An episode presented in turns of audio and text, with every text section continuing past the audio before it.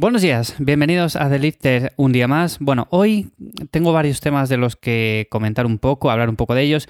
Y a ver, lo primero de todo, el otro día por Instagram eh, estuve comentando un poco una foto que subí acerca de una polea eh, que se está vendiendo mucho ahora en Amazon y en todas las tiendas de venta de material de fitness. Es algo que he visto desde que empezó el tema de la pandemia y demás. Bueno, con la escasez de material, con la escasez de todo este tipo de cosas, al final había que por así decirlo, como echar la imaginación y muchas personas empezaron a fabricar cosillas en casa y yo empecé a ver algo que me llamó la atención porque empezaron a sacar en Amazon y muchos sitios una polea que podías ajustar en casa, colgarla de cualquier sitio y nos permitía hacer ciertos ejercicios. Bueno, esto no es lo que más curioso me pareció. A ver, me pareció curioso en principio porque es una polea la cual yo ya había fabricado hace bastante tiempo en casa porque, a ver, yo sabéis que tengo la jaula de entrenamiento y demás, pero la jaula que yo tengo no tiene polea, o sea, no tiene para hacer ejercicios en los cuales podemos eh, meter unos discos o viene ya simplemente con las placas y podemos eh, hacer extensiones de tríceps, jalones o lo que sea. Entonces yo no tengo esto porque cuando compré la jaula no venía con eso. Tenía la opción de hacerlo y tenía un sobrecoste, evidentemente, pero tampoco era mucho. El caso es que ocupaba mucho más, entonces a mí no me interesaba por eso y porque a mí siempre me ha gustado el peso libre y todo esto. El caso, que llegado un punto, yo, cuando estaba entrenando, me surgieron en un momento puntual ciertas molestias y dije, a ver, tengo que hacer algunos ejercicios que no me molesten y aquí tengo poca variedad, entre comillas. ¿Qué puedo hacer? Bueno, pues me hice yo una polea, fui simplemente a una tienda de estas que venden mucho material de construcción o material simplemente para hacer cuatro cosas, maderas, tornillos, todo esto, ¿no? Como si fuera una ferretería pero a lo grande. Bueno, compré lo que es la polea en sí, compré también eh, una cuerda bastante resistente y también, no sé si lo hice en la parte de abajo de los discos con una especie de hierro que encajaba justo porque era para discos de 30 milímetros. Bueno, en fin, que me monté una historia bastante curiosa y la verdad que funcionaba bastante bien. De hecho, bueno, estuve entrenando ciertos ejercicios con ella bastante tiempo, hasta que llegó un momento en el cual me recuperé de esa lesión, de esa molestia, y empecé a entrenar como a mí realmente me gustaba y era con peso libre y todos estos ejercicios. El caso, ahora mismo la tengo un poco apartada porque no la utilizo, la verdad. Y me llamó la atención que cuando empezó todo esto, se empezó a vender este tipo de aparato muy muy similar al mío, por no decir casi idéntico. Que no estoy diciendo que no eh, se vendiera antes ni que no existiera, por supuesto, seguramente esto ya llevaría tiempo funcionando por ahí, lo que pasa que con todo el tema del material, de la falta o la escasez de él, pues seguramente esto se incrementó bastante. Y me llamó bastante la atención, el otro día lo comenté por Instagram porque ahora veo muchas personas que entrenan con esto en casa o simplemente lo compran para dar más variedad. Lo que pasa que yo le veo bastantes peros.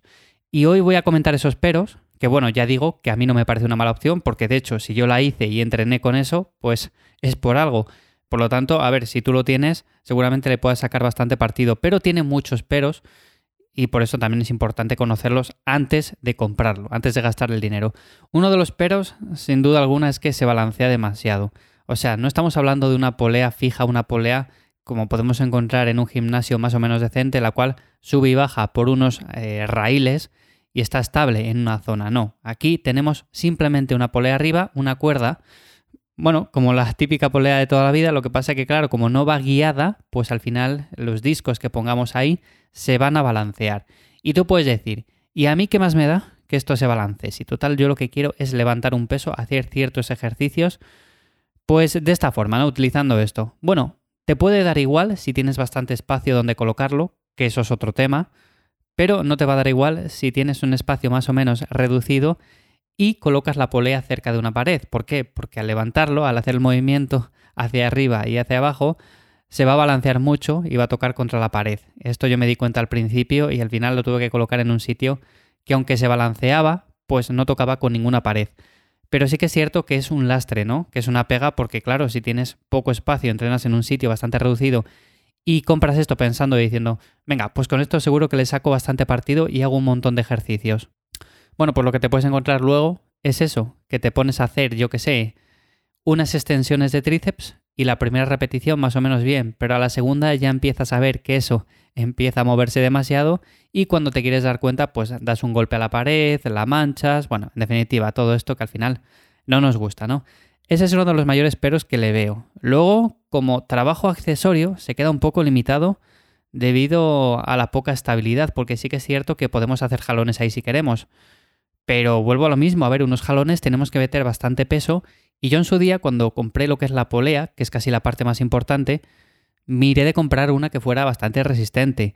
Claro, aquí yo las poleas que veo que venden son muy, muy flojitas son de una especie de plástico, algunas son de metal, pero no resisten demasiados kilos. Y lo que puede pasar es que si ponemos 70, 80 kilos para hacer un jalón, se rompa no solamente la cuerda, sino la polea o se quede atascada y hagamos un agujero en el suelo. Entonces, claro, para ejercicios analíticos muy sencillos como una extensión de tríceps, pues puede venir bien. Y de hecho quizás sea un material para ejercicios de este tipo, es más aconsejable, pero realmente para ejercicios un poco más eh, pesados, eh, como los jalones o cualquier otra cosa, yo no la recomiendo. La que hice yo, a ver, no se va a romper porque realmente ya miré de comprar un material que fuera de calidad, pero las que estoy viendo por ahí, por lo menos de un precio asequible, a mí no me convencen nada para este tipo de trabajo. Por lo tanto, si compráis una, tener en cuenta también esto. Y bueno, también otra cosa que quería comentar, que lo dije antes, esto hay que colocarlo de un sitio, lo tenemos que poner de una estructura bastante sólida y por lo tanto necesitamos tener una jaula, o necesitamos tener una barra de dominadas bien anclada. El tema de la barra de dominadas ya no lo recomiendo porque normalmente yo lo que suelo ver es que hay personas que colocan una barra de dominadas muy cerca de la pared, evidentemente va anclada, y entonces, claro, vamos a tener la limitación de que esto se balancea mucho, así que nos va a pegar contra la pared y no nos va a gustar nada. Si tenemos una jaula, más o menos con cuatro pilares, una jaula, no un semi-rack, entonces aquí sí que podemos colocarlo más o menos en el medio, sobre la barra de dominadas, y ahí, aunque se balancee un poco, pues tampoco va a pasar nada.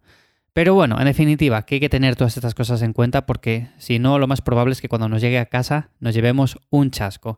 Y como digo, y vuelvo a repetir, no me parece un mal material, sobre todo para añadir cierta variedad, pero bueno, si tenéis em, espacio y tenéis en mente haceros con un rack, una jaula o algo de este tipo, yo me esperaría un poco o ahorraría un poco más y compraría algo que viniera ya con unas poleas. A mí me gusta entrenar más de forma libre, con pesas. También os digo que no hace falta mucho más. Entonces, bueno, ahí preferencias de cada uno. Bueno, y otro tema que quería tratar también hoy es el tema de los smartwatch. No en concreto de ninguno de ellos, porque no voy a hablar de ninguno, simplemente de que el otro día me comentó un chico si podía mejorar la rutina con un smartwatch. Pues a ver, sinceramente, un smartwatch es un reloj que sí, que te puede dar ciertos datos acerca de cuando estás haciendo ejercicio físico, pulsaciones, bueno, todo esto, cómo duermes, en definitiva, muchos parámetros, pero como tal no va a mejorar tu entrenamiento. O sea, eso hay que tenerlo claro. Un reloj inteligente no va a mejorar eh, tu entrenamiento, ni va a hacer que entrenes mejor, ni más intenso, ni nada de eso. Y digo esto porque muchas veces pensamos o dejamos en mano de ciertos aparatos todo nuestro progreso. O sea, como si dependiera de tener el smartwatch de última generación en la muñeca el que nosotros progresáramos más o menos. Pues no. A ver, por supuesto, debemos de saber interpretar los parámetros básicos de un entrenamiento. Debemos de saber que hay que entrenar con intensidad y lo que significa esa intensidad.